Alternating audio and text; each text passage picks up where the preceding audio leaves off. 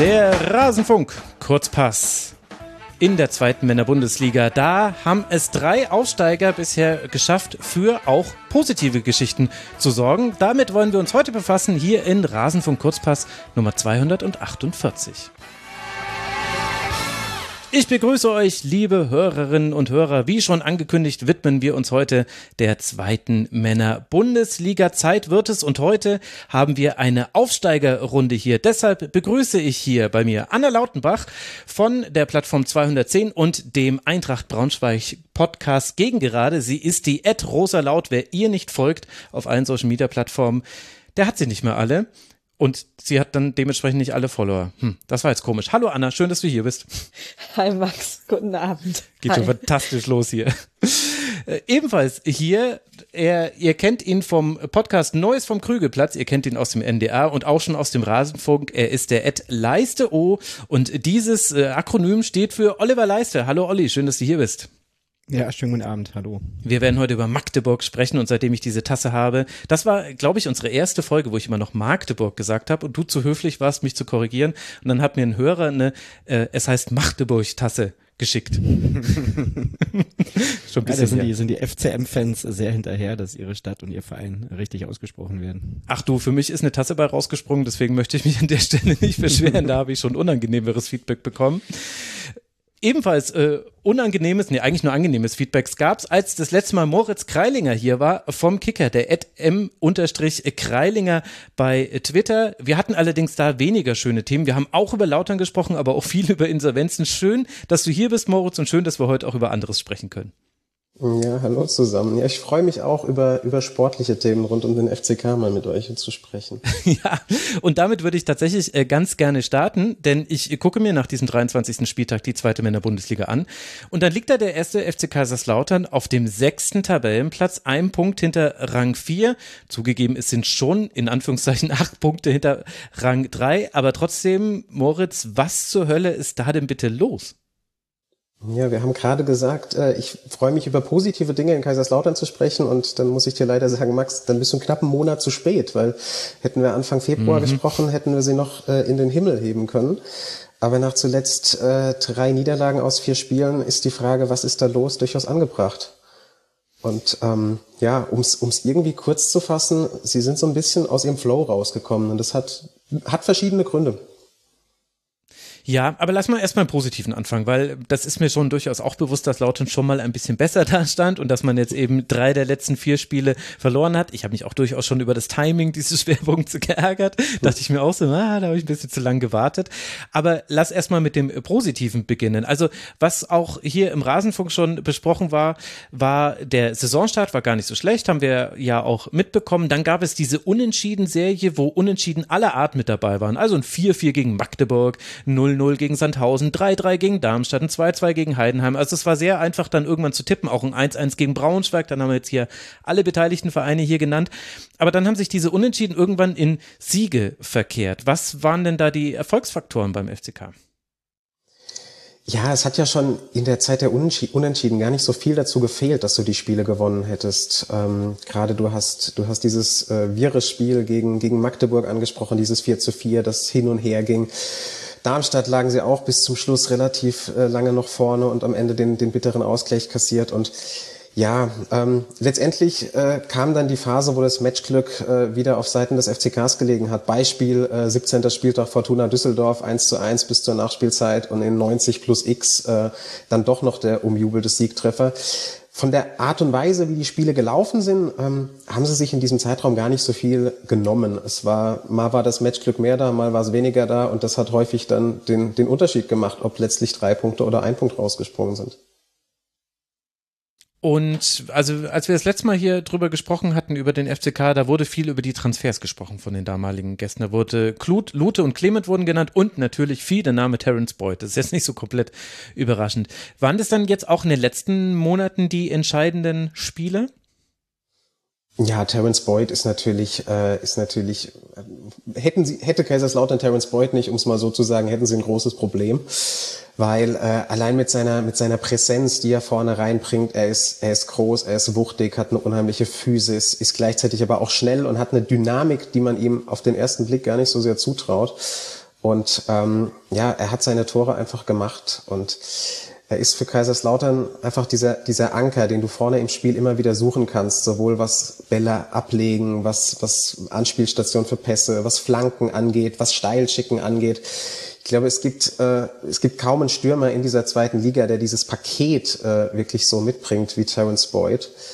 Und ansonsten, ähm, ja, ist es, ist es eine Vielzahl von Faktoren. Ich glaube, Andreas Lute, ähm, ja, ist in der meisten, ist in der meisten Zeit ist er der, der Ruhefaktor, gibt die Sicherheit, die du dir erhoffst, hat aber auch schon den ein oder anderen Patzer drin gehabt. Und ja, Philipp Clement ist ähm, wie, wie andere auch so ein bisschen mit Licht und Schatten. Spielerisch natürlich für die zweite Liga ein super guter Spieler, keine Frage. Aber hat gerade, wenn es äh, um kämpferische Komponenten geht und die Arbeit gegen den Ball auch das ein oder andere Defizit. Hm. Jetzt ist es ja aber so, vielleicht erinnern sich da gar nicht mehr alle so genau dran, aber wenn wir uns mal angucken, wie jetzt eigentlich eure drei Teams hier aufgestiegen sind, ich sage jetzt einfach mal eure, dann war Lautern ja dasjenige, das sich gerade noch so reingeschoben hat. Gab es ja auch noch Trainerwechsel und so weiter und so fort. Ich denke, über den Trainer sollten wir gleich auch noch ein Wort verlieren. Aber äh, souveräner Meister der dritten Liga war ja Olli Magdeburg. An dich deshalb die einfache Frage, auch weil jetzt Magdeburg 2 zu 0 gegen Kaiserslautern gewonnen hat am letzten Spieltag. Erkennst du den FCK wieder, wenn du ihn mit dieser Drittligasaison vergleichst? Mm, naja, ein Stück weit schon. Diese Körperlichkeit, die haben sie sich behalten. Sie haben ja dann auch Terence Boyd dazu bekommen im Winter. Der war ja davor in Halle. Und das ist vielleicht noch ganz spannend, weil ich eigentlich als er 2000, wann war das, 19 nach Halle kam, da war seine Karriere ja fast auch schon so ein bisschen vorbei. Da war er in verschiedenen Stationen in Deutschland gewesen, wo er nicht so richtig gut funktioniert hat. Dann war er in den USA, da hat er jetzt auch nicht wahnsinnig viele Tore geschossen. Und dann haben sie ihn in Halle geholt und plötzlich ähm, hat er genau das gesagt, was Herr Moritz gerade gesagt hat, ne? Genau das gemacht.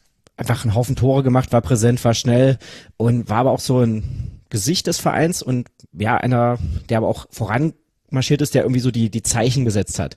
Und das Gefühl, ähm, das habe ich eben bei Kaiserslautern jetzt auch.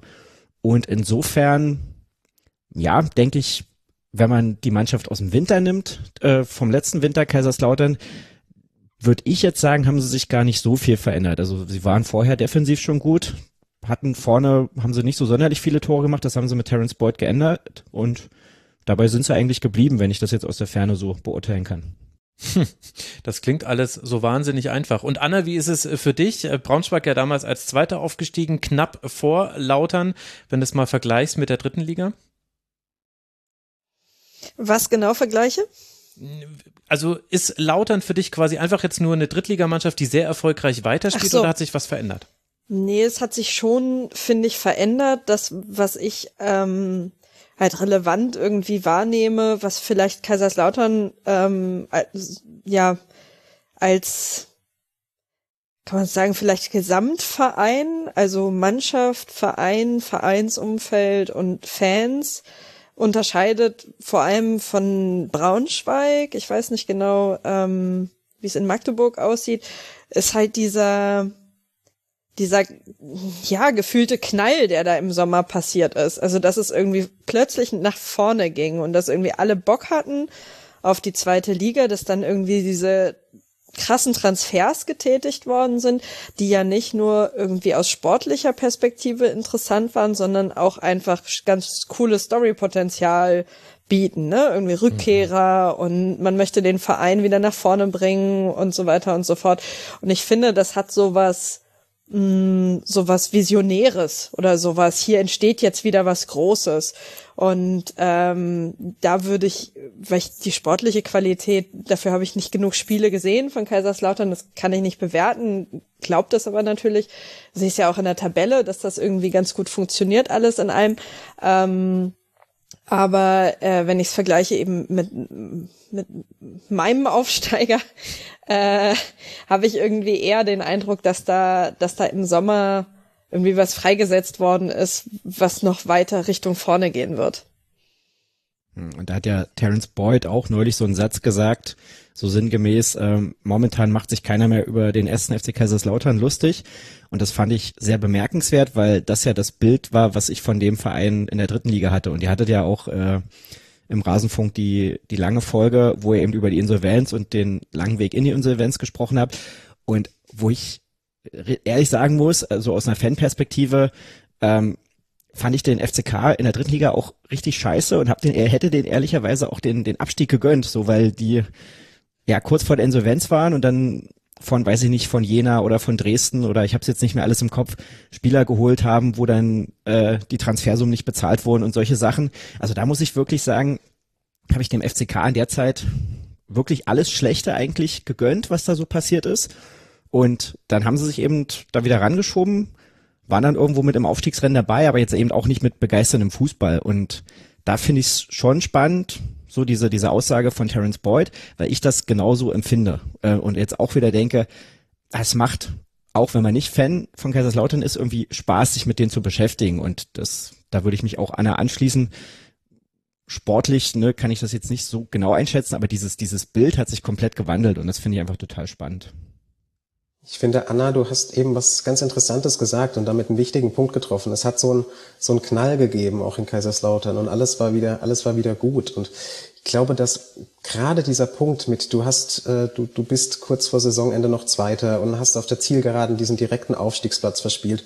Und auf einmal musst du in die Relegation und gerade rund um diesen Club hat diese Relegation jeder als, als eine Strafe angesehen und gar nicht mal als eine, eine Chance. Die ganze Stimmung war am Boden und es hat auch Dirk Schuster damals dann gesagt, als er gekommen ist, sowas, sowas hat er eigentlich noch nicht erlebt. Eine Mannschaft hat eine Chance, irgendwie in zwei Spielen jetzt in die zweite Liga aufzusteigen und die Stimmung ist total am Boden.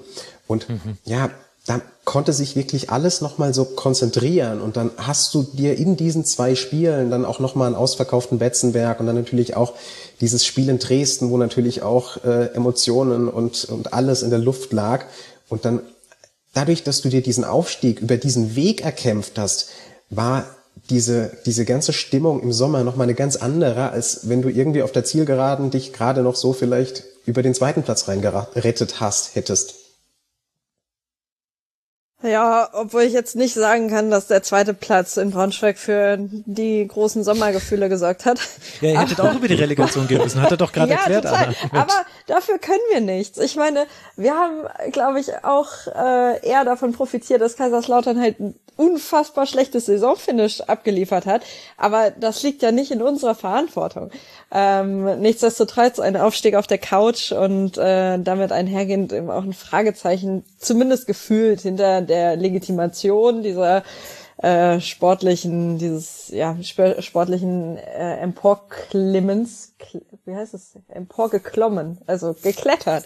Ähm, ja, hat es alles, ich weiß nicht genau, war, war nicht so richtig cool. Also wir hatten nicht diesen, diese Meister-Euphorie in Magdeburg, aber auch nicht diesen Rausch nach einer gewonnenen Relegation. Zwei Spiele, in denen das um alles geht, kann ich mir vorstellen, dass das halt nochmal echt eine heftige Energie kanalisiert.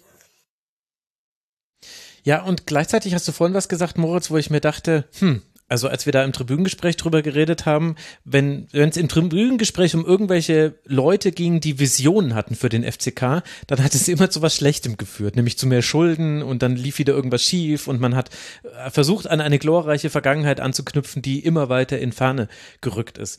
Was ist denn oder ist denn diesmal was anderes und von wem kommen diese Visionen überhaupt? Ja, Thomas Hengen hat es seit seiner Amtsübernahme im März 2021, ähm, er hat es einfach geschafft, diesen Verein wieder ja, zu einen. Äh, es ist, ist nicht mehr jeder gegen jeden, sondern es ist, ist einfach ein Miteinander geworden. Ich muss sagen, ich war damals skeptisch, als, als Thomas Hengen den Posten übernommen hat. Seine Erfahrung in Führungspositionen dieser Art war, war relativ begrenzt. Er war vorher nur bei Alemannia Aachen Sportdirektor. Doch äh, ich muss mich muss gestehen, er hat mich und viele andere eines Besseren belehrt, weil gerade seine ganze Erfahrung, die er gesammelt hat als als Scout auf vielen Stationen, auch international. Er hat in Aachen mal die zweite Mannschaft trainiert, er hat dort mal das Nachwuchsleistungszentrum trainiert, er war dann Scout, er war dann Sportdirektor in Aachen. Er, er hat die Perspektive eines Profifußballvereins aus, aus ganz vielen Ecken kennengelernt. Und ich glaube, das macht ihn auch gerade so stark und auch so beliebt, äh, auch in der Geschäftsstelle. Die, die Stimmung, die auch innerhalb dieses Clubs herrscht, ist überhaupt nicht zu vergleichen mit dem, was dort vor zwei, drei, vier Jahren abgelaufen ist. Und ja, er hat einen Aufsichtsrat, äh, der jetzt mit ihm zusammenarbeitet mhm. und nicht und nicht gegen ihn arbeitet und auch nicht sein eigenes Ding macht, was wir ja in Kaiserslautern immer wieder hatten über die Jahre, was ja das Grundproblem war. Und ähm, ja, dieses, dieses Miteinander, alle ziehen an einem Strang und das vor allem alle ziehen nach außen an einem Strang. Natürlich wird intern auch mal kontroverser diskutiert, aber es bleibt halt eben intern und nicht mehr wie früher, äh, das ist, äh, ich will gar nicht sagen, dass es an die Presse gesteckt wird, das wäre ja noch das Beste gewesen. Früher hat ja jeder über Facebook seine, seine Visionen geteilt. Ja, das macht nur noch Hassan Ismail bei 1860, aber das ist ein, ist ein anderes Thema. Und welche Rolle spielt dann Dirk Schuster in dem ganzen Gesamtgebilde Kaiserslautern? Ja, ich glaube, Dirk Schuster war gerade für diese beiden Relegationsspiele wirklich der perfekte Mann. Äh, Erfahrung ohne Ende, kennt Relegationsspiele und und äh, kann innerhalb eines kurzen Zeitraums was aus einer Mannschaft rausholen. Und wenn wir uns Dirk Schusters Mannschaften in der Vergangenheit angucken, äh, haben sie ja in aller Regel überperformt. Darmstadt hat über die Meisterzeit überperformt, auch auch Aue hat äh, relativ ja, sicher meistens den Klassenerhalt geschafft und ist danach ohne Dirk Schuster abgestiegen.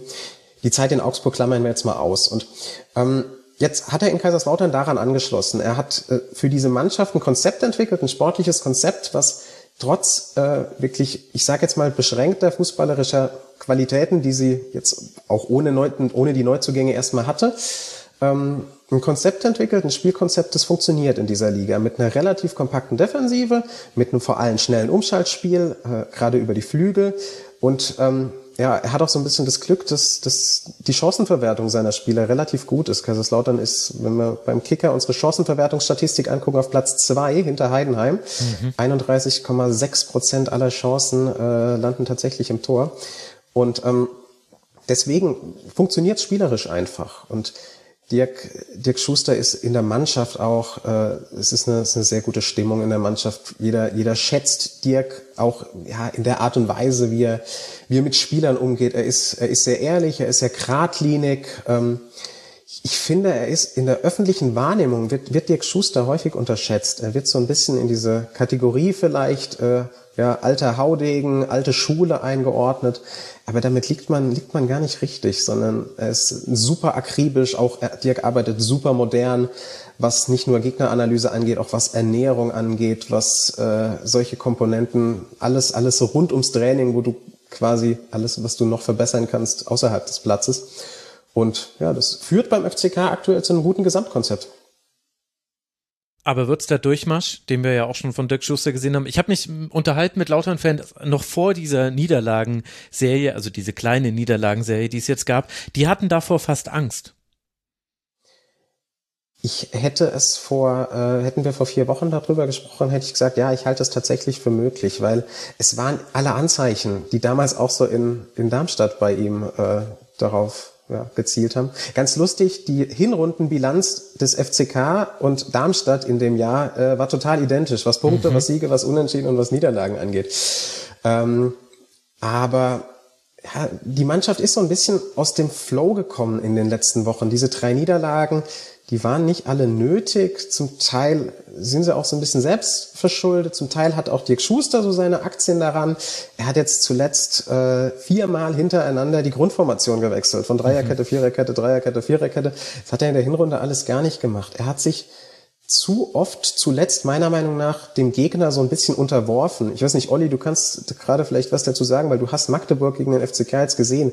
Ich fand, der FCK hat überhaupt kein eigenes Spiel auf diesen Platz bringen wollen, sondern hat gesagt, okay, wir, wir, wir unterwerfen uns Magdeburg, wir wollen mit einer Dreierkette spielen, damit diese spielstarke Offensive von Magdeburg nicht so zum Tragen kommt und hat aber gleichzeitig die, die offensiv schnellen Flügelspieler auf der Bank gelassen. Für mich hatte das Ganze nicht so Hand und Fuß. Hm. Na gut, das kann vielleicht aus der Erfahrung heraus sein, weil relativ viele Mannschaften in dieser Saison Magdeburg das Spiel überlassen haben, was jetzt für einen Aufsteiger vielleicht auch überraschend ist, aber das werden wir, denke ich, gleich noch besprechen. Mhm.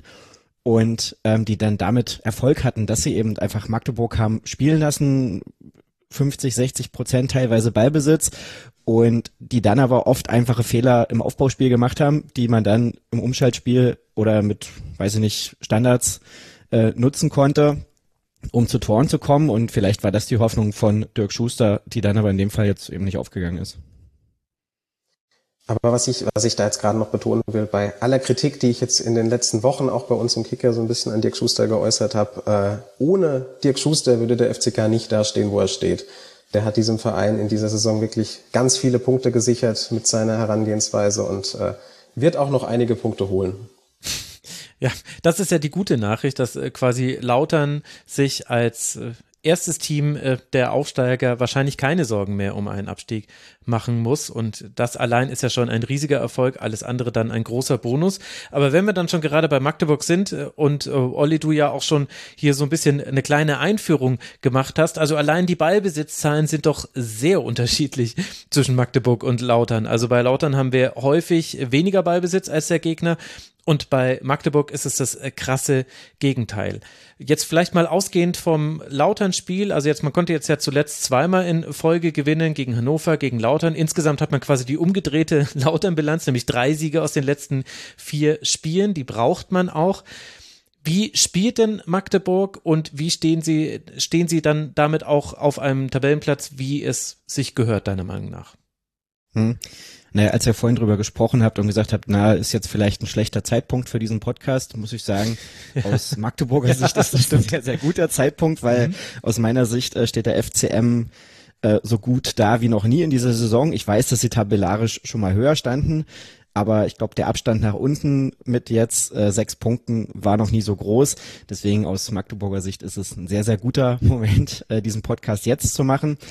Und ja, der FCM ist in die Saison gegangen und wollte im Prinzip genauso weiterspielen wie in der dritten Liga, nämlich mit viel Ballbesitz, um dann die äh, die schnellen Spieler vorne oder die auch technischen versierten Spieler vorne und insbesondere Barisch Artig irgendwie in Szene zu setzen und ähm, zu Toren zu kommen. Das hat nicht so gut geklappt, da haben Verletzungen ein bisschen eine Rolle gespielt. Barisch Artig selber war auch zu Beginn der Saison verletzt, dann wahrscheinlich auch lange angeschlagen, auch wenn sie das nicht so in dem Maß erzählt haben. Ähm, und sie war natürlich überrascht von der Körperlichkeit in der zweiten Liga. So, das hat sich im Offensivspiel geäußert, weil sie da eben nicht so durchgekommen sind, wie das noch in der dritten Liga geklappt hat. Das hat sich defensiv da geäußert, dass sie dann einfach wahnsinnig viele Gegentore, ich habe schon angesprochen, äh, nach Umschaltsituationen oder nach Fehlern im Aufbauspiel und eben nach Standards bekommen haben. Und ja, dann gab's auch so einen Knall vor ein paar Wochen beim Spiel gegen den KSC, da der FCM ähm, in der Nachspielzeit noch den Ausgleich gemacht. Die Spieler waren eigentlich äh, super happy und dann gab's eine Ansprache vom Vorsänger, die mit den Worten begann, Jungs, was ihr heute hier gezeigt habt, war eine absolute Frechheit. So, und dann wollte er das so ein bisschen ausführen, dann ist Christian Tietz hin, wollte seine Spieler da wegholen. Naja, und dann gab's natürlich bisschen Aufregung und in den nächsten Tagen war man dann sehr bemüht, das irgendwie wieder zu glätten. Aber Stand jetzt sieht so aus, als ob das so ein bisschen das Momentum war oder der, die, die Situation, die tatsächlich dazu geführt hat, dass der FCM spät in dieser Saison endlich in der zweiten Liga angekommen ist. Und weil sie es seitdem besser hinbekommen, ähm, zu verteidigen, also sie lassen immer noch relativ viel zu.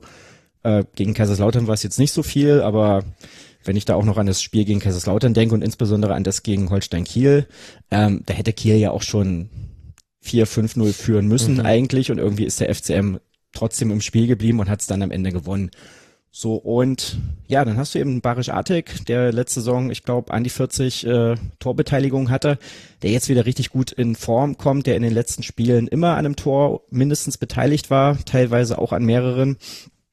Und ja, und dass sie es jetzt endlich irgendwie verstanden haben, eine Balance hinzubekommen, eben nicht mehr ganz so anfällig zu sein, nicht mehr ganz so riskant zu eröffnen und dann aber auch es schaffen, ähm, den Gegner, weiß ich nicht, besser anzulaufen oder die Bälle besser zu gewinnen und sich einfach wieder schneller durchzuspielen, um dann eben A zu mehr Chancen zu kommen und dadurch auch zu mehr Toren. Und ja, das war dann, glaube ich, so die Konstellation, auf die der FCK getroffen ist, eben so der FCM mit, mit Rückenwind, ähm, auch mit dem großen Wunsch, endlich mal wieder zu Hause zu gewinnen. Das mhm. sah ja bis jetzt in dieser Saison auch äh, oft nicht gut aus.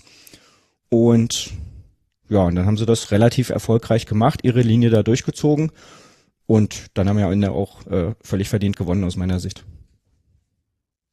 Und wie würdest du das bewerten, dass es so eine Ansprache braucht, die ja auch durchaus national ein bisschen belächelt wurde, so wie es ich gesehen habe, weil es ja auch untypisch ist, dass quasi so ein Team so äh, ja in die Kandare genommen mhm. wird äh, von von einem Fan. du bist ja viel näher dran als wir alle anderen. Wie würdest du das einordnen? Naja, in dem Moment, als das passiert ist, hatte ich so zwei Gefühle. Also erstmal muss man wissen, in Magdeburg ist das nicht unüblich. Da ist das eigentlich nach jedem Spiel so, die Spieler gehen vor die Fankurve, dann gibt's ein paar Worte vom Vorsänger und da wird irgendwie nochmal zusammen geklatscht und irgendwas gerufen. Ja, jetzt auch, wenn sie gewonnen haben, ein bisschen lauter, wenn sie verloren haben, ein bisschen leiser, aber das ist eigentlich so das Ritual, dass man sich da nochmal gemeinsam verabschiedet und dann geht's eben in die Kabine. Deswegen war das jetzt nicht so ganz ungewöhnlich. Ja, die Wortwahl fand ich jetzt schon nicht, nicht ganz angemessen, aber jetzt auch noch nicht so, dass jemand direkt angegriffen wurde aus meiner Sicht. Und habe in dem Moment mich gefragt, ob so eine Ansprache oder eine derartige Aktion, da gab es ja auch noch deutlich krassere Aktionen in der Vergangenheit, weiß ich nicht, bei Eintracht Frankfurt oder bei Hansa Rostock oder so, kann ich mich da auch erinnern, dass die Spieler da noch ganz anders angegangen wurden. Hm konnte ich mich jetzt nicht erinnern, dass das schon mal irgendwie was bewirkt hat. So, und das habe ich dann in den Tagen danach auch so gesagt, diese Wahrnehmung. Aber es hat offenbar funktioniert und vielleicht selbst wenn die Ansprache selbst das nicht war, sondern eher so dieses, der Versuch dann wieder zusammenzurücken danach, dass das was bewirkt hat. Und das ist sicherlich nur ein Teilaspekt. Eine Verletzung habe ich angesprochen, dass jetzt ein paar Spieler einfach endlich mal ein paar Spiele in Reihe bekommen haben, dass man nicht jedes Mal die äh, Viererkette oder die Dreierkette oder wie auch immer das Mittelfeld umstellen muss. Ähm, das trägt mit Sicherheit auch dazu bei.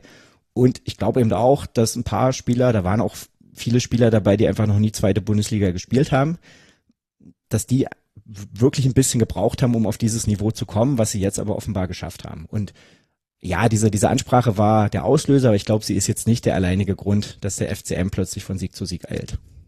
Mhm.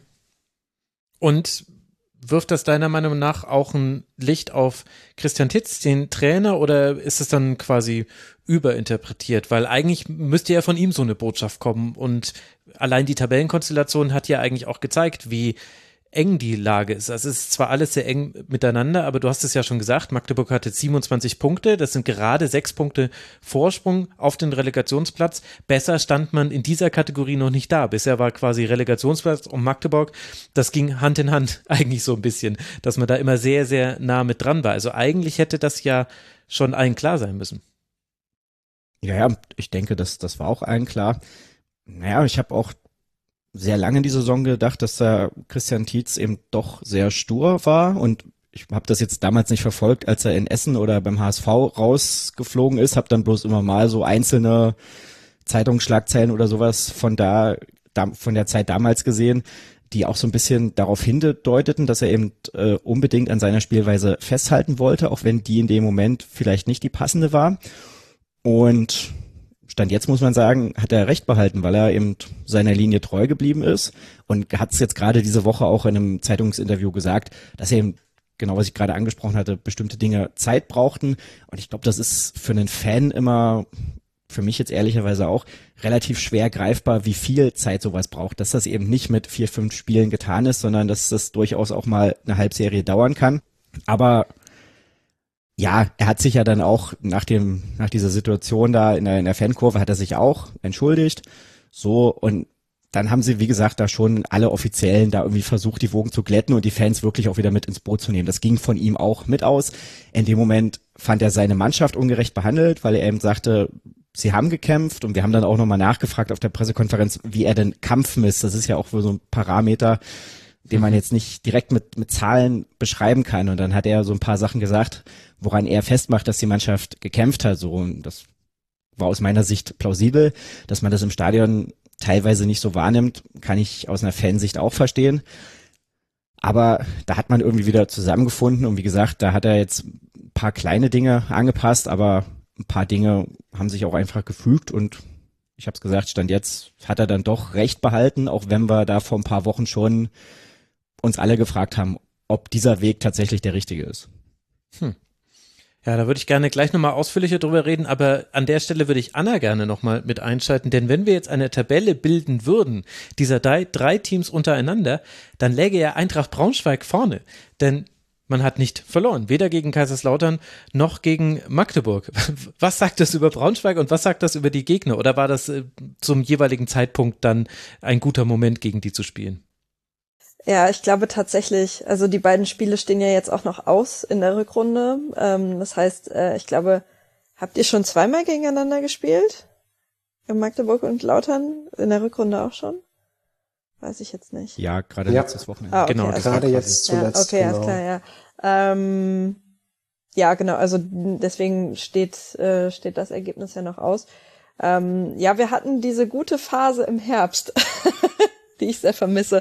Ähm, äh, ja, ich, ich, ich fürchte, ich muss es eher mit Form erklären. Ähm, denn mit äh, denn mit Qualität oder ähm, tatsächlich tatsächlich irgendwie bewusster Herführung ähm, ja ähm, sprechen wir jetzt sicherlich auch gleich noch drüber. Äh, unser Auftaktprogramm ähm, war äh, in der Hinrunde logischerweise auch in der Rückrunde äh, sehr tough, sehr bitter. Und nachdem wir uns da dann so ein bisschen gefangen hatten, äh, lief sehr gut. Und nachdem die Mannschaft eingespielt war, ähm, in den Wochen, in denen alle fit gewesen sind, inklusive Emanuel Ferrei, ähm, waren wir zu Recht schwer zu schlagen. Ja, ähm, mal gucken, wie denn die Rückspiele ausgehen. Ja, mal schauen, wie wir da, ob wir da dann in der Vergangenheitsform äh, die ganze Zeit bleiben werden oder ob das nochmal zurückkommt. Aber gut, zu Braunschweig kommen wir ja dann gleich nochmal ausführlicher. Oliver, wenn du jetzt mal so auf die Gesamtsituation guckst, also wir haben es ja jetzt schon tabellarisch schon eingeordnet, das sieht alles ganz gut aus. Du hast uns jetzt schon erklärt, welche Dynamik diese Saison hatte. Wir haben auch schon über den besonderen spielerischen Ansatz äh, von Magdeburg gesprochen. Wie optimistisch bist du denn, dass man das auch schaffen kann, sich in der Liga zu halten? Mm, Stand jetzt recht optimistisch, weil es tatsächlich deutlich besser aussieht als noch vor ein paar Wochen. Und es war eben nicht so, dass man sagen kann, Hinrunde war in der Summe nicht so gut, Rückrunde war total gut. Nee, es waren ja auch in der Rückrunde noch drei, vier Spiele dabei, die genauso gelaufen sind von den Ergebnissen und auch von der Spielweise her wie in der Hinrunde.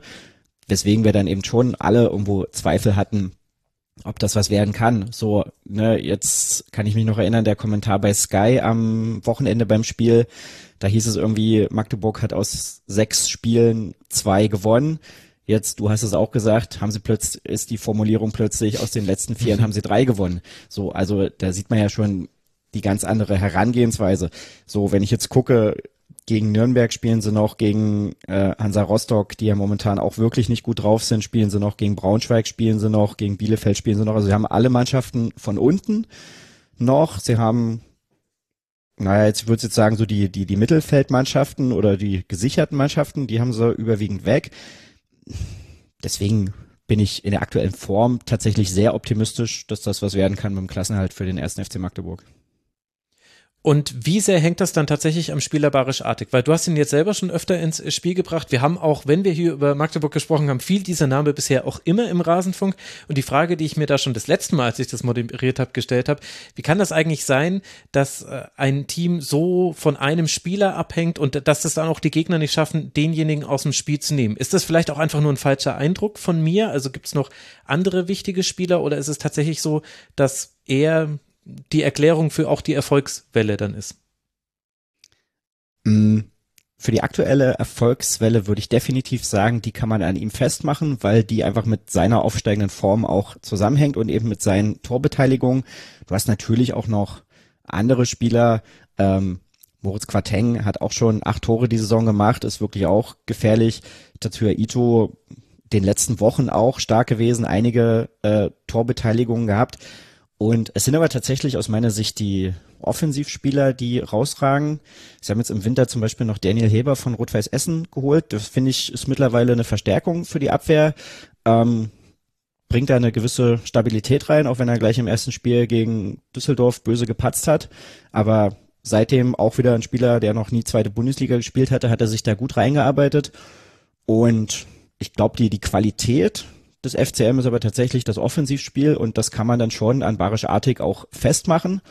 Und ja, wenn er in dem Maß weiter trifft und vorbereitet, wie er das aktuell macht, dann wird der FCM den Klassenhalt schaffen. Aber ja, um auf die Frage nochmal so einzugehen, ich glaube schon, dass das in einem großen Maß an ihm hängt.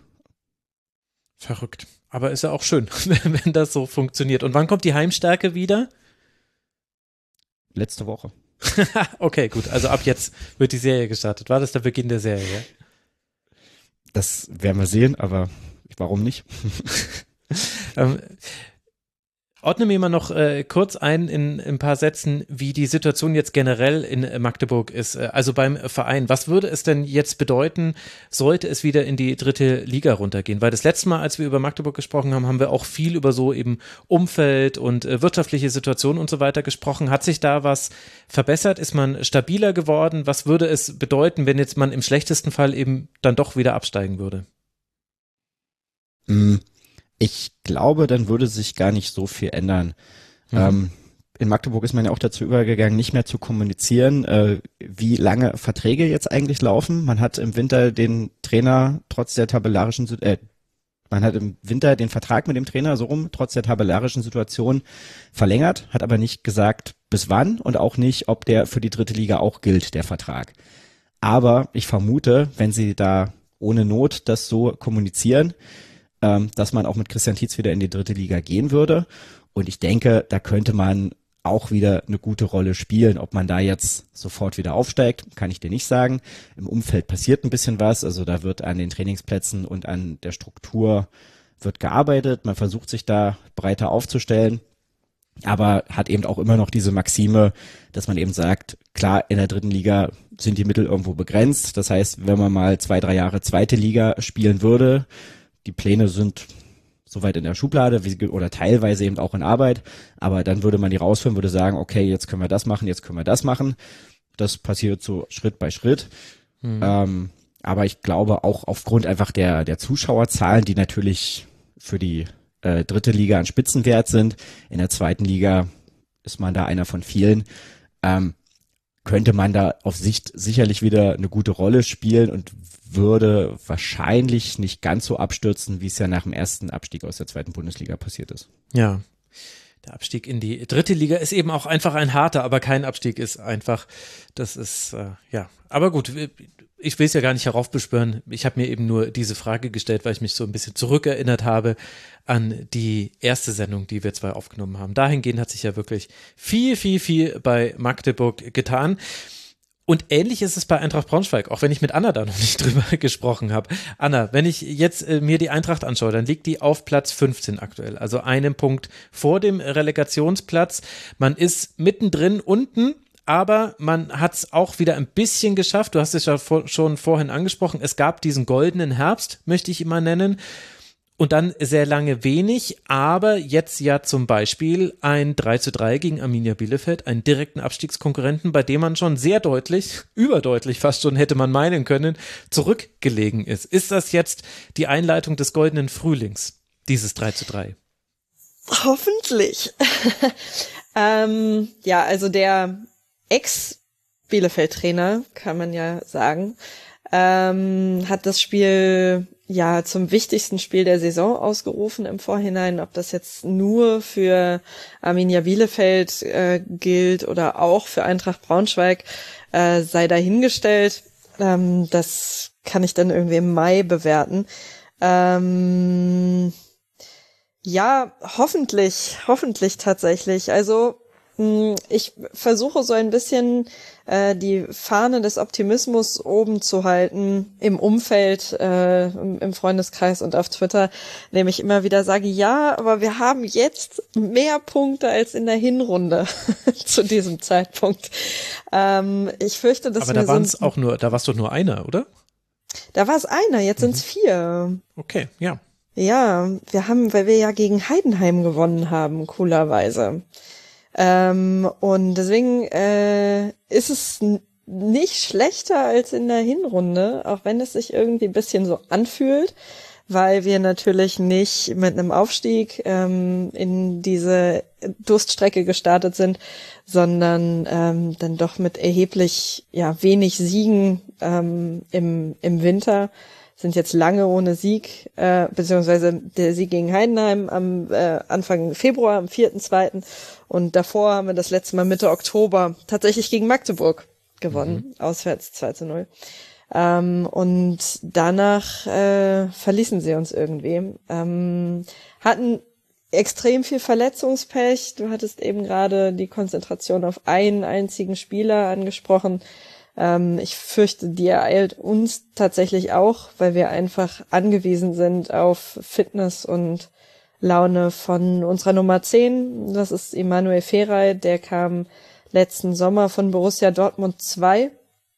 Und äh, alle sind sich sehr sicher, dass der im Sommer ähm, hoffentlich für eine relevante Summe äh, den Verein wieder verlassen wird.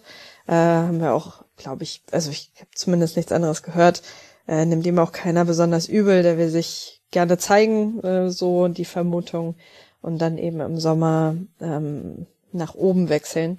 Äh, der war lange verletzt und das hat man mhm. gemerkt ähm, auf unterschiedlichen Ebenen tatsächlich, sowohl sportlich ähm, als auch, das finde ich einen ganz inter äh, interessanten Faktor, ähm, irgendwie auch in dem Team. Also der Trainer hat, ähm, sobald es möglich war, immer versucht, ihn einzuwechseln.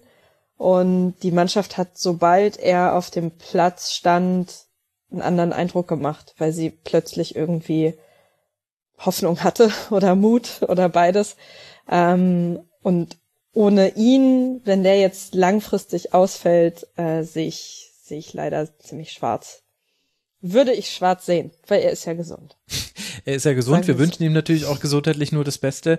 Aber ein bisschen wundert mich ja, dass jetzt der Name Anthony Uta noch gar nicht gefallen ist. Der war doch zwischendurch auch so der Hoffnungsbringer und war der nicht auch wesentlicher Teil? Also Pfarrei ja sowieso, aber auch Uta war doch Teil dieses goldenen Herbstes. Ja, also sie haben tatsächlich gleich viele Tore geschossen. Ferrei hat äh, mehr Vorlagen, jetzt eben auch positionsinhärent wahrscheinlich.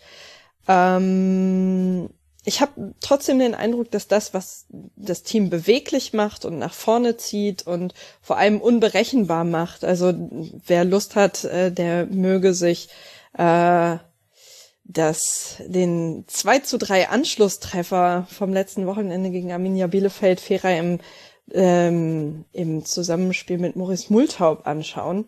Äh, das ist einfach, das ist einfach wirklich ein toller Fußballer und ähm, das haben wir in Braunschweig relativ lange nicht gehabt. Äh, und auch Anthony Uja, ähm, ich muss an dieser Stelle gerne ein wenig Abbitte leisten, weil ich über diesen Transfer im Sommer ein wenig die Augen gerollt habe, weil ich so dachte, Ah, der hat irgendwie was am Knie. So ein älterer Spieler, der was am Knie hat. So, das ist doch, äh, naja gut, warum nicht? Ähm, und dann tatsächlich äh, er ähm, so der erste, das erste Auftrumpfen des Potenzials, das in dem Duo, in dem Duo Ferai Uja steckt, stecken könnte, ähm, war tatsächlich beim Derby äh, auswärts in Hannover. Ähm, das war das wenn die beide fit sind und beide Bock haben, dann macht das extrem viel Spaß, ja, definitiv. Und wie ist so der Fußball von Eintracht Braunschweig? Wie muss ich mir den vorstellen? Also ich weiß, als wir das letzte Mal hier im Rasenfunk drüber gesprochen haben, da hat einer der Gäste aufgezählt, dass äh, Braunschweig den geringsten Ballbesitz äh, der Liga hat. Bei der Laufleistung liegt man sehr weit hinten, dafür bei den Sprints sehr weit vorne. Also wenn, dann wird quasi im hohen Tempo gelaufen, sage ich jetzt mal. Was ist es denn für ein Fußball? Jetzt auch vielleicht im Unterschied zu Lautern und Magdeburg, über die wir ja schon gesprochen haben. Ähm, es kommt drauf an, würde ich sagen, äh, ob du ob über die ersten 20, ja, ob du, ob du die ersten 20 Minuten oder die zweiten 70 meinst. Also. Ähm, ja, also grundsätzlich wenig Ballbesitz, ähm, je nach, ja, je nachdem, ähm, versuchen wir relativ, ja, versuchen wir den Gegner zu beschäftigen, indem wir vorne interessanter sind, als man das für einen Aufsteiger wahrscheinlich vermuten wollen würde. Hinten stehen wir mit einer Dreierkette aus drei Innenverteidigern, äh, auch hier verletzungsgeplagt, äh, leider. Ähm, davor natürlicherweise die Außenverteidiger. Ähm, Anton Donkor ist da äh, treibende Kraft auf der linken Seite, wirklich mit krassem Tempo, ein unfassbar schneller, äh, schneller ja, Außenbahnspieler. Leider defensiv mit deutlichen Schwächen, was jetzt für einen äh, Außenverteidiger vielleicht nicht unbedingt werbend ist, nach vorne aber durchaus spannend, reißt er die Lücken auf. Und ähm, diese Umschaltmomente sind, glaube ich, das, was uns, was uns am Leben halten, wenn sie funktionieren, weil wir hinten den Ball ähm, sichern, ähm, um dann äh, nach vorne zu spielen über Außen, den dann relativ zeitig in die Mitte spielen Richtung 10, ähm, um dann durch die Mitte zu kombinieren. Also Flanken, Standardsituationen, sowohl aktiv als auch passiv, sind nicht unsere besten Freunde. Das macht euch durchaus sympathisch, zumindest in meinen Augen. Aber wie hast du das mit den 20 äh, Minuten gemeint? Ich äh, glaube ja nicht ganz so positiv, wenn ich mir einfach nur so die Gegentorverteilung angucke. Da hat man allein in der ersten Viertelstunde schon sieben Gegentreffer kassiert. Nur Regensburg und der HSV sind da noch schlechter. Also die zweiten 70 Minuten sind die besseren Minuten, ja? Definitiv, ja, definitiv. Also das, was gemacht wird in der ersten Viertelstunde, ich kann es nicht so richtig beschreiben. Ähm, es wird auch schlimmer. Es klingt, als würde ich über eine Krankheit reden. Es hat auch ein bisschen was davon. Ähm, ist natürlich auch dem geschuldet, dass wir unglaublich häufig umstellen müssen aufgrund von Verletzungen. Ähm, die Innenverteidigung stand, das war hervorragend, auch gute Transfers, die sofort funktioniert haben. Und Brian Behrendt, der ähm, aus Bielefeld gekommen ist, ähm, und äh, Philipp Benkovic, der, ja, ich habe gerade über Standards gesprochen, seitdem der weg ist, äh, ja, funktioniert es offensiv mit offensiven Standards nicht mehr besonders gut, aber auch in der Defensive fehlt er uns natürlich. Ähm, dann haben wir Saulo De Cali in der Innenverteidigung, der aus Bochum kam, also wirklich tolle, äh, tolle Fußballer, die aber größtenteils verletzt sind und ähm, den Trainer dazu zwingen, diese Dreierkette immer wieder umzustellen, was eben zu furchtbaren Abstimmungsproblemen zwischen Defensive und Torwart führt. Ähm, Jasmin Fesic ist ja alt, groß. Äh, das eine ist ein Nachteil, das andere ist ein Vorteil ähm, auf der Position zumal äh, dessen Zeit läuft halt dann doch allmählich ab. Der ist jetzt 36 Jahre alt mhm. ähm, und meiner Meinung nach äh, sollte der, ja, sollte da eben äh, jemand anders allmählich Einzug halten, spätestens im Sommer. Äh, und das tritt aus irgendwelchen Gründen in den ersten 20 Minuten sehr, sehr krass zutage und ähm, dann beweist die Mannschaft etwas, was die Fanszene nicht mehr hören kann, nämlich wirklich unfassbare Moral und kämpft sich da eben zurück. Äh, also ich, ja, jetzt gerade das, also du liegst zu Hause gegen Mitabstiegskandidaten 3 zu 0 zurück und spielst, kannst dann fast ja. noch 4-3 gewinnen. Das ist schon cool. Mhm. Das ist schon, ähm, glaube ich, auch nicht selbstverständlich, auch gerade nicht in der Situation. Und das, was mir wesentlich Hoffnung gibt, weil so krass ist die sportliche Qualität des Kaders nicht. Ähm, aber äh, sie glaubt an sich und das ist, das ist spürbar und gut zu sehen. Und welche Rolle spielt da Trainer Michael Schiele? Den kennen vielleicht die Hörerinnen und Hörer noch, der war ganz lange bei den Würzburger Kickers. Wer sich an seine Sandhauser Zeit erinnert, da ziehe ich dann meinen Hut. Haben wir zwar hier im Rasenfunk damals auch behandelt, aber die war nur 14 Spiele lang, diese Sandhauser Zeit. Und dann eben seit Juni 21 jetzt bei Eintracht Braunschweig. Was ist er für ein Trainer und was lässt er für ein Fußball spielen? Ja, zum einen, oder ich, ich glaube, ich glaube immer, du kannst wahrscheinlich immer noch nicht in Braunschweig über Trainer reden, ohne über Thorsten Lieberknecht immer zu sprechen. Immer noch nicht. Na gut, wobei ich andererseits, wenn ich mir die Tabelle so angucke, kann ich es auch verstehen. Es ist, ja. es ist, mhm. es ist, weißt du, diese eine große Liebe. Ähm, und vielleicht funktioniert es mit Michael Schiele so gut, weil er ein kleiner, dünner Mann aus Süddeutschland ist. Vielleicht geht Eintracht Braunschweig nur mit kleinen, dünnen Männern aus Süddeutschland.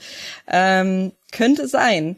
Äh, Michael Schiele ist deswegen, also natürlich ist es ein bisschen lustig gemeint ähm, und äh, ich glaube, typmäßig sind die beiden auch gar nicht so unterschiedlich.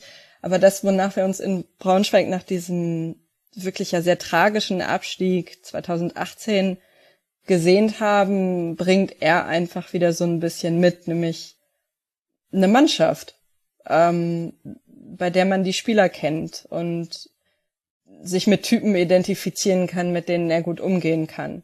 Äh, Fabio Kaufmann beispielsweise, der glaube ich immer schlechte Laune hat, ähm, aber das ist toll. Also der ärgert sich ähm, darüber, dass ja, dass dass die Mannschaft da steht, wo sie steht, weil er der Meinung ist, dass sie weiter oben stehen könnte, wenn Details anders funktionieren würden. Und ähm, das ja, ist, ist natürlich aus der sehr großen Fanperspektive gesprochen, aber vor allem passt das irgendwie. Ähm, ja, vom Typ her nach Fehlversuchen über ja, Antwerpen beispielsweise, äh, äh, ja, naja, diese Ausflüge. Ähm, und ja komplett verdrängt, aber ja. Ja, tatsächlich, ja, genau. Ähm, und er lässt halt tatsächlich Fußball spielen und auch das ist in Braunschweig gar nicht so häufig gesehen ähm, und hatte sich in der dritten Liga so auch noch nicht angedeutet. Ähm, aber das, was ähm, das, was der Herbst gezeigt hat oder was auch punktuell immer wieder aufplutzt, auch von Anfang an gezeigt wurde bei dem ersten Spiel gegen den HSV letzten Sommer, dieses Pokalspiel gegen die Hertha, das wir gewonnen haben im Elfmeterschießen. Diese Mannschaft ähm, ist extrem dynamisch ähm, und ähm, ja, und er, und er kriegt es gebacken, über wirklich eine lange, lange, lange Kette der Verletzung die maximale Flexibilität einzelner Spieler auszuschöpfen, so dass innerhalb kurzer Zeit sie sich anpassen können auf eine Position, auf der sie spielen müssen, weil sie da spielen müssen, weil Verletzungen sie eben dorthin bringen. Und ähm, mm, ich bin immer wieder überrascht darüber, dass wir als Aufsteiger natürlicherweise nicht so viel Ballbesitz haben, aber wirklich phasenweise extrem schönen Kombinationsfußball nach vorne spielen. Äh, wie gesagt, gar nicht so sehr über die Außen Richtung Grundlinie laufen, Richtung Eckfahne und dann irgendwie von weit reinflanken, sondern ähm, nach Möglichkeit eben ja den Weg durch die Mitte suchen, die Kombination in den Strafraum rein. Mhm. Und ähm, das ja, ist, vielleicht ist es zu kompliziert für das, was die einzelnen Spieler können. Ähm, vielleicht sollte man versuchen, das schnörkelloser zu machen. Ähm, aber wenn es funktioniert, ist es, ist es, ist es wirklich erstaunlich unterhaltsam. Im, im, besten, Im besten Sinne. Und Fußball macht nicht so oft Spaß als Fan. Ja, das stimmt. Und vor allem halt Eintracht Braunschweig ist so ein Team, das lässt sich, glaube ich, schwer unterkriegen. Also jetzt nicht nur wegen dieses 3 zu 3 am Wochenende, das war natürlich jetzt so irgendwie paradigmatisch dafür, aber hm, das ist schon eine Qualität.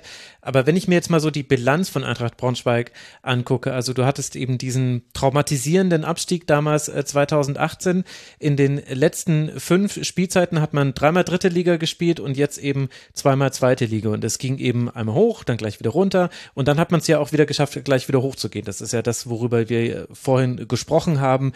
Der Aufstieg auf der Couch, der dann vielleicht nicht ganz so emotional war, aber es ist ja trotzdem auch ein Aufstieg Aufstieg.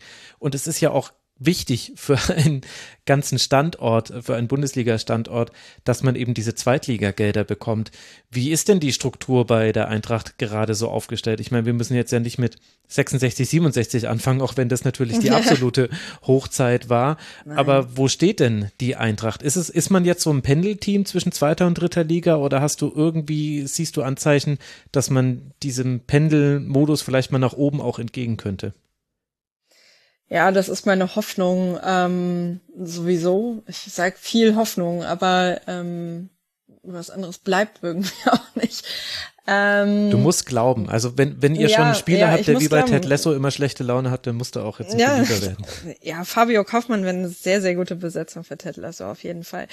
Ähm, ja, wir hatten in Braunschweig dieses, diese wirklich guten Jahre, gar nicht so sehr Bundesliga, das war ein schöner Ausflug, aber es war einfach, es war einfach schön, daran zu denken, dass am Wochenende Spieltag ist.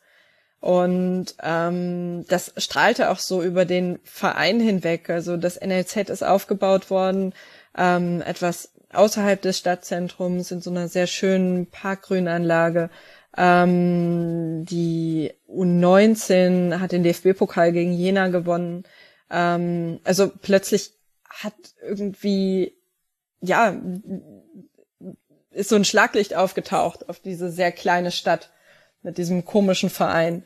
Und ähm, dem haben wir irgendwie nicht richtig standhalten können. Mit viel Pech, meiner Meinung nach auch. Also sind damals mit 67 Punkten in der Relegation gelandet. Ähm, 96 mhm. und Stuttgart sind aufgestiegen. Die Relegation haben wir dann gegen Wolfsburg verloren. Dann sind wir mit 39 Punkten abgestiegen, direkt abgestiegen in die dritte Liga.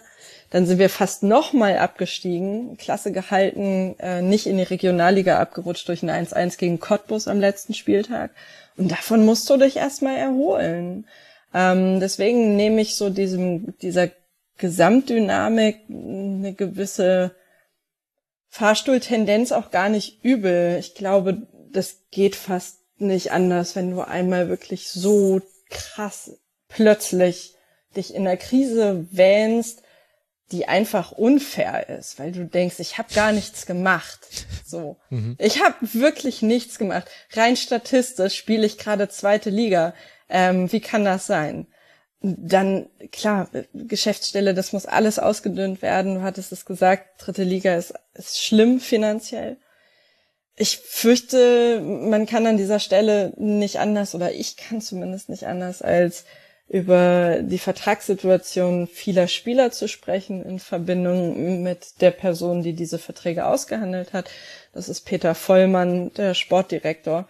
Ähm, und das ist das, was ich vorhin meinte, als ich, als ich in Bezug auf Kaiserslautern gesagt habe, dass da von außen zumindest den Eindruck habe, da wird so nach vorne geschaut. Da wird, mhm. selbst wenn man nicht mit der Bundesliga plant, aber du hast so eine Idee von, wir bauen hier jetzt was auf. Und bei Peter Vollmann habe ich das Gefühl, der kann halt nur Druckverbände, aber diese Wunde müsste verarztet werden, so.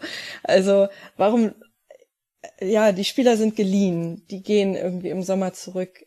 Fera ist eine goldene Ausnahme. Wir hoffen, dass er eben Geld in die Kassen spielt, von denen, von, ja, von dem wir hoffen, dass es sinnvoll investiert wird.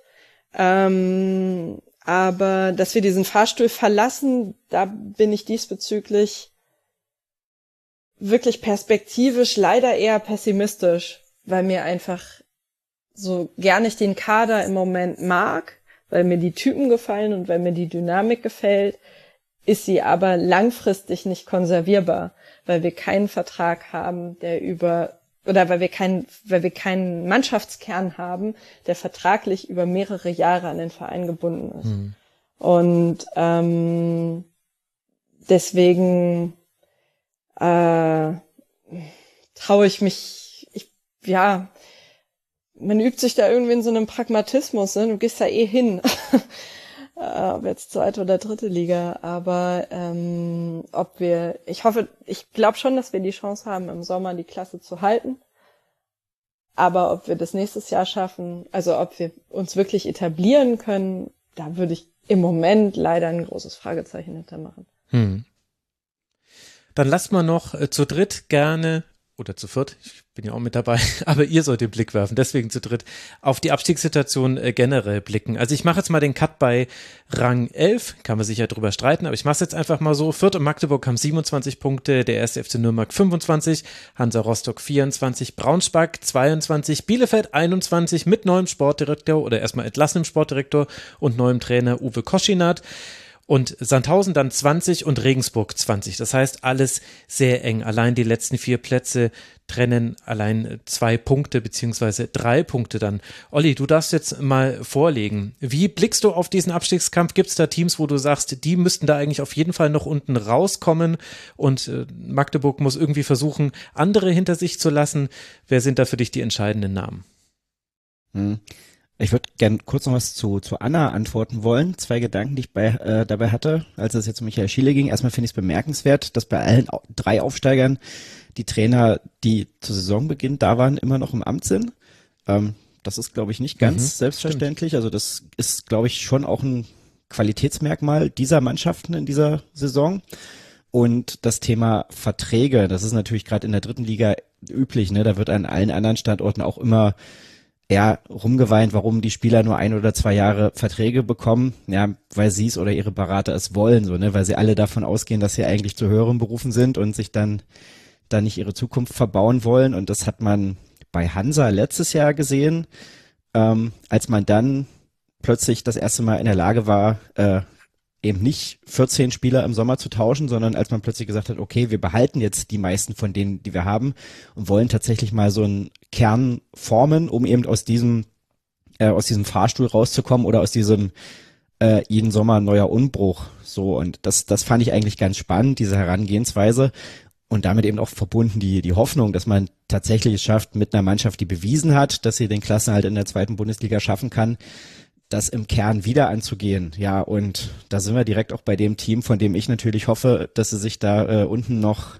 verabschieden oder dass sie sich, sagen wir mal, zumindest tabellarisch nicht verschlechtern, nämlich Hansa Rostock, was jetzt nicht mein Arbeitsteam ist, sondern dann mein Herzensverein und wo ich mir schon wünschen würde, dass wir nächste Saison dann auch ähm, mit einem Auswärtsspiel im DFB-Pokal starten dürfen. Das würde bedeuten mindestens Platz 14. ähm, und ja, aber da ist natürlich die Entwicklung sehr, sehr schlecht. Hansa Rostock jetzt in der Rückrunde erst ein Tor gemacht äh, in Bielefeld. Das eine Tor hat immerhin zu einem Sieg gereicht, aber alle anderen Spiele zu null verloren. Da waren am Anfang jetzt klar HSV, Heidenheim, Darmstadt dabei. Dass man gegen die verliert, ist jetzt nicht komplett überraschend. Aber dass man zuletzt gegen den KSC quasi chancenlos war und auch beim FC St. Pauli, ja, nicht so sonderlich viel anzubieten hatte, das war schon besorgniserregend. Hansa hat den Trainer schon mal gewechselt, jetzt wird, habe ich das Gefühl, schon wieder überlegt, das nochmal zu machen. Ähm, wie erfolgsversprechend das ist, sieht man ja unter anderem in Nürnberg, nämlich nicht sehr. Mhm. Und naja, Sportdirektor Martin Piekenhagen steht da auch sehr in der Kritik. Also da ist momentan so eine Dynamik drin, wo ich mir ein bisschen Sorgen mache, muss ich sagen. Nürnberg bin ich sehr gespannt jetzt mit äh, Dieter Hecking, ob sie es da tatsächlich schaffen, da unten rauszukommen und auch seine Ankündigung, die jetzt zu lesen war, zu erfüllen, nämlich dass der Kader viel besser ist, als das der vorherige Trainer zum Beispiel eingeschätzt hat und wo der Sportdirektor Dieter Hecking gesagt hat, nee, der Kader ist viel besser und ich will jetzt auch zeigen, dass es tatsächlich so ist. Es ist auch überraschend, dass der Trainer Dieter Hecking über den Sport, vom Sportdirektor Dieter Hecking zusammengestellten Kader sagt, der ist doch eigentlich prima. Das das, das, das ist klar, aber das ist natürlich jetzt so, ne, da entscheidet mhm. sich ja dann auch der Fortgang seiner Karriere ähm, mit dieser Aussage und mit dieser Konstellation. Ähm, Bielefeld finde ich sehr spannend. Uwe Koschinat ist ein Trainer, den ich sehr mag, der jetzt auch schon lange in der dritten Liga gearbeitet hat, den ich deswegen da immer im Blick hatte. Ähm, das ist, ist ein Macher, würde ich sagen, und ein Typ, der eine Mannschaft mitreißen kann. Und tja, vielleicht ist das der Faktor, was Arminia Bielefeld jetzt braucht, um da unten rauszukommen. Ich wäre ehrlich gesagt nicht traurig, wenn äh, Sandhausen und Regensburg sich in die dritte Liga verabschieden. Das ist jetzt auch so eine persönliche Präferenz, wo ich denke, ne, in, in, in der zweiten Liga, da fallen sie so vom, vom ganzen Umfeld, von der Stimmung und so jetzt schon ein bisschen ab. Also das sind jetzt keine Standorte, wo man denkt, wenn man gegen die spielt, boah, krass, heute Regensburg oder so, da freut man sich irgendwie auf einen netten Nachmittag, Sandhausen genauso. Ja, aber was wird denn dann Deswegen, das neue Sandhausen? Also, weil immer, wenn jemand in der ersten Liga kurz vorm Abstieg steht, dann heißt es ja, oh je, nächstes Jahr müssen sie nach Sandhausen fahren. Was würde denn dann das neue Sandhausen sein, frage ich dich. Der SV Elversberg, der aus der dritten Liga. ah, okay, ja, okay. Ist. Ein, ein klarer Punkt für dich, hast recht. Okay, stimmt. ähm, nee, und Magdeburg habe ich gesagt, da denke ich, ähm, oder bin ich recht optimistisch so, Fürth hat sich da ja jetzt auch ein bisschen rausgearbeitet. Spannend finde ich Hannover 96. Hm, da bin ich mir noch nicht ganz sicher, ob die nicht nochmal unten reinrutschen. Ich meine, die haben jetzt schon 30 Punkte, aber sie haben in der Rückrunde, wenn ich es richtig im Kopf habe, eben auch erst ein Unentschieden geholt. Und da ist die Stimmung, soweit ich das aus der Ferne betrachten kann, ja auch sehr, sehr negativ gerade. Ähm, da bin ich gespannt, ob es für die vielleicht nicht nochmal eng wird. Wie gesagt, wenn ich es mir aussuchen könnte, würde ich sagen, Sandhausen und Regensburg können da bleiben, wo sie stehen. Und der Rest wird sich irgendwie retten. Hm. Also zwei Unentschieden waren es, aber für Hannover kommt jetzt dann eben das Spiel gegen Nürnberg und dann das Derby gegen Braunschweig. Ich meine, Annas Meinung zu Hannover müssen wir da jetzt nicht einholen, vermute ich. Können wir jetzt zumindest. Ja. ja. Die einen sagen so, die also, aber die spielen jetzt gegen so. Hansa, ne? Hannover. Ja. Am Ach, stimmt, gegen Hansa, stimmt, genau, so ist es, ja. ja. Da ist nächste, nächstes Wochenende. Richtig, ja. da bin ich in der Zeile verrückt. Äh, danke, Olli. Moritz, du kannst ja am entspanntesten von allen äh, drauf gucken, aber äh, Hast du Gedanken zu den Sachen, die jetzt Olli, Olli hat uns jetzt ja, also es war ja wunderschön, Olli, hast du sie einfach durch den kompletten Keller einmal durchgeführt, haben wir die volle Führung bekommen. Welche Ecken hat er noch nicht ausgeleuchtet, der Olli Moritz? Ich äh, kann ihm bei einer Sache zustimmen und ich weiß, dass dieser Satz, den ich jetzt sagen werde, gemein ist, aber äh, wenn, ich, wenn ich die zweite Liga als Gesamtbild betrachte, dann verträgt die zweite Liga nicht Sandhausen und Elversberg. ähm, ist das nicht ein bisschen viel schwarz-weiß denke? Haha.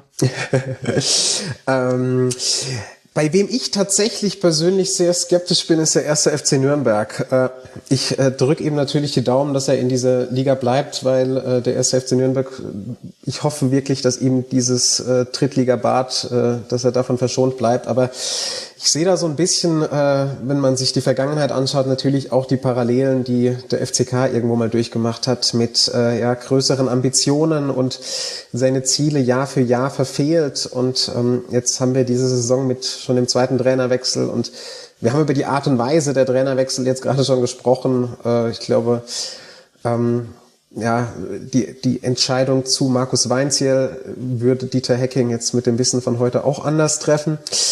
Ähm, ja, äh, es wird schwierig für, für, für Nürnberg. Ich glaube auch, dass jetzt äh, Freitagabend gegen Braunschweig, richtig? Genau, ja. ja. Nürnberg, ja.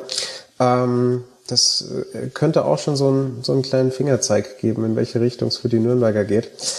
Ähm, ja, ansonsten, ich glaube, zum FCK brauchen wir da unten äh, nicht mehr reden. Also auch wenn dieses ominöse 40-Punkte-Ziel jetzt äh, seit, seit einigen Wochen nicht erreicht wird, äh, runterrutschen tun sie auf gar keinen Fall mehr. Was für ein absurder Satz eigentlich. Am 23. Spieltag, ja, ja seit einigen Wochen haben wir ja das 40-Punkte-Ziel nicht erreicht mit dem FCK. Also, das ist wirklich jammern auf dem aller, allerhöchsten Niveau, aber das weißt du ja.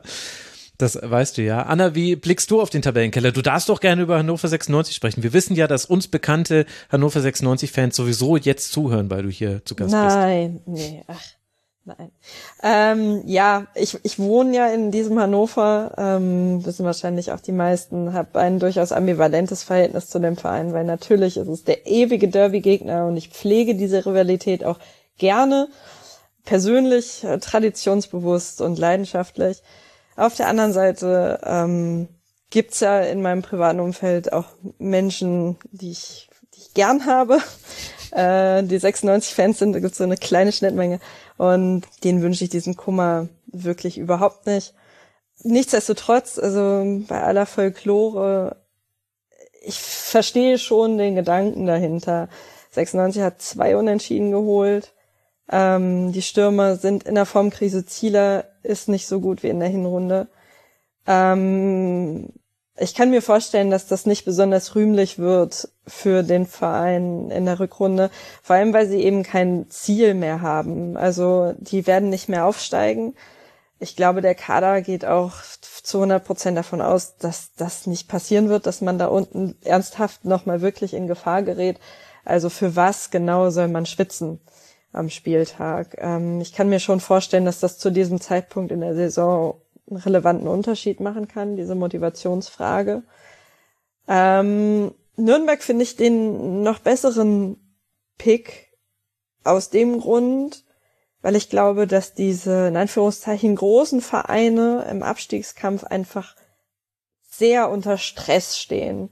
Und deswegen mhm. würde ich auch Arminia Bielefeld mal schauen, was da jetzt der Trainerwechsel in welcher Richtung auch immer bewirkt oder nicht bewirkt, aber die sind gerade aus der Bundesliga abgestiegen und da kann das Umfeld auch sich geduldig geben. Ich denke schon, dass man da insgeheim andere Ansprüche hat, wenn man von oben kommt, als sich mit der dritten Liga aus, auseinanderzusetzen.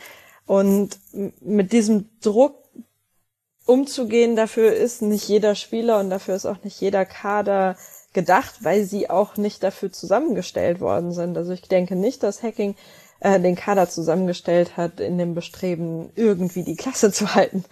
Ähm, und das kann dann schwierig werden, wenn diese Typen mh, auf eine Situation treffen, in der sie sich nicht wohlfühlen, weil sie sie nicht kennen. Ähm, was wiederum der komische Vorteil von den beiden aktuell letzten sein könnte, weil in Regensburg und mhm. Sandhausen man eben einfach so in Ruhe vor sich hinarbeiten kann, ohne dass es richtig viele Leute stört oder freut, Klammer zu. Ähm, ja, ich, wir, wir Braunschweiger werden bis zum Mai damit unten rumschwimmen, da bin ich leider relativ sicher. Äh, bleibe aber optimistisch, dass wir das irgendwie gebacken bekommen. Und ist das nicht krass, dass wir jetzt über den Abstiegskampf sprechen und St. Pauli gar nicht mehr nennen müssen, weil die halt einfach in sechs Spielen der Rückrunde einen Punkt mehr geholt haben als in der kompletten Hinrunde und jetzt im Grunde auch so gut wie raus sind mit 14 Punkten Vorsprung. Das ist schon, die haben ja das gemacht, was alle sich immer wünschen, einfach quasi nochmal mit einem neuen Kartendeck starten und dann durchziehen. Aber das ist schon, das ist schon wirklich äh, verrückt. Und da wollte ich nochmal kurz darauf hinweisen. Falls Hörerinnen und Hörer das nicht so genau mitbekommen haben, liegt da dran. Die haben jetzt einfach alles gewonnen. Ähm, auch neuer Trainer und so weiter. Kann also auch funktionieren. Hm, Habe ich gehört, dass sie es normalerweise andersrum machen, ne? Dass sie in der, ja, in der genau. Hinrunde oder nee, anders, andersrum, letzte Saison war es, glaube ich, so, da haben sie ja in der, in der Hinrunde äh, alles kaputtgeschossen, waren glaube ich, sogar Herbstmeister, weiß ich jetzt nicht, aber auf jeden Fall oben richtig gut mit dabei, noch bis in den März, April rein und dann plötzlich da irgendwie den Halt verloren, dann gefühlt kein Spiel mehr gewonnen bis Saisonende und das dann die Saison erstmal weitergemacht, einmal den Trainer getauscht und plötzlich fangen sie wieder an zu gewinnen. Ja, das ist der Fluch der Halbserien, genau. St. Pauli letzte Saison mit sieben Punkten Vorsprung damals auf den Relegationsplatz ist man äh, tatsächlich Herbstmeister geworden. Naja, aber immerhin, Abstieg wird's nicht mehr. Wir grüßen sehr herzlich alle St. Pauli-Fans und wir werden uns angucken, wie sich das so weiter in der zweiten Liga entwickelt. Mehr oder weniger entspannt, aber ihr habt ja im Grunde schon alles dazu gesagt, was man wissen muss. Ich danke euch dreien sehr, sehr herzlich. Das hat äh, große Freude gemacht, mal ausführlicher auf die drei Aufsteiger zu gucken. Wird mich auch interessieren, liebe Hörerinnen und Hörer, wie ihr das jetzt gefunden habt. Wir haben es jetzt diesmal ein bisschen anders gemacht, diesen Zweitliga-Kurzpass. Gebt uns gerne Feedback dazu unter mitmachen.rasen.de und im sozialen Netzwerk eurer Wahl. Und jetzt äh, danke ich sehr, sehr herzlich der Ed Rosa Laut Anna Lautenbach. Man kann dich bei der Gegengerade hören, werde ich alles verlinken. Danke dir, liebe Anne, dass du im Rasenfunk warst. Danke für die Einladung, Max. Das war sehr schön. Das freut mich zu hören. Und schön war es auch, dass Oliver Leiste mal wieder hier war. Beim Neues vom Krügelplatz hört man ihn über Magdeburg sprechen. Als Ed Leiste O kann man ihm folgen. Danke dir, Olli, dass du im Rasenfunk warst. Ja, danke. Hat Spaß gemacht. Und danke an Moritz Kreilinger vom Kicker, der M Kreilinger, der total entspannt über der Liga thront und sich wundert, warum diese Visionen auf einmal alle so positiv sind. Danke dir, lieber Moritz, dass du hier im Rasenfunk warst. Danke, Max. Danke, Anna. Danke, Olli. War ein schönes Gespräch mit euch. Ja, das fand ich allerdings auch und ich hoffe, die Hörerinnen und Hörer auch. Hinterlasst uns gerne Feedback und hört gerne im Rasenfunk rein und unterstützt den Rasenfunk. Der Rasenfunk ist Werbe, Paywall und Sponsorenfrei. Wir finanzieren uns und auch die Gästehonorare, die wir zahlen, ausschließlich über eure freiwilligen Zahlungen. Und das, was ihr uns gebt, das geht unter anderem in Annika Becker. Die soll zur Frauen-WM für uns reisen nach Australien. Also es gibt mehrere gute Gründe, uns zu unterstützen. Auf rasenfunk.de slash supportersclub erfahrt ihr genau, wie es geht. Danke an alle, die das jetzt tun nach diesem Aufruf. Und dann hören wir uns bald hier wieder im Rasenfunk. Bis dahin bleibt gesund. Macht's gut. Ciao.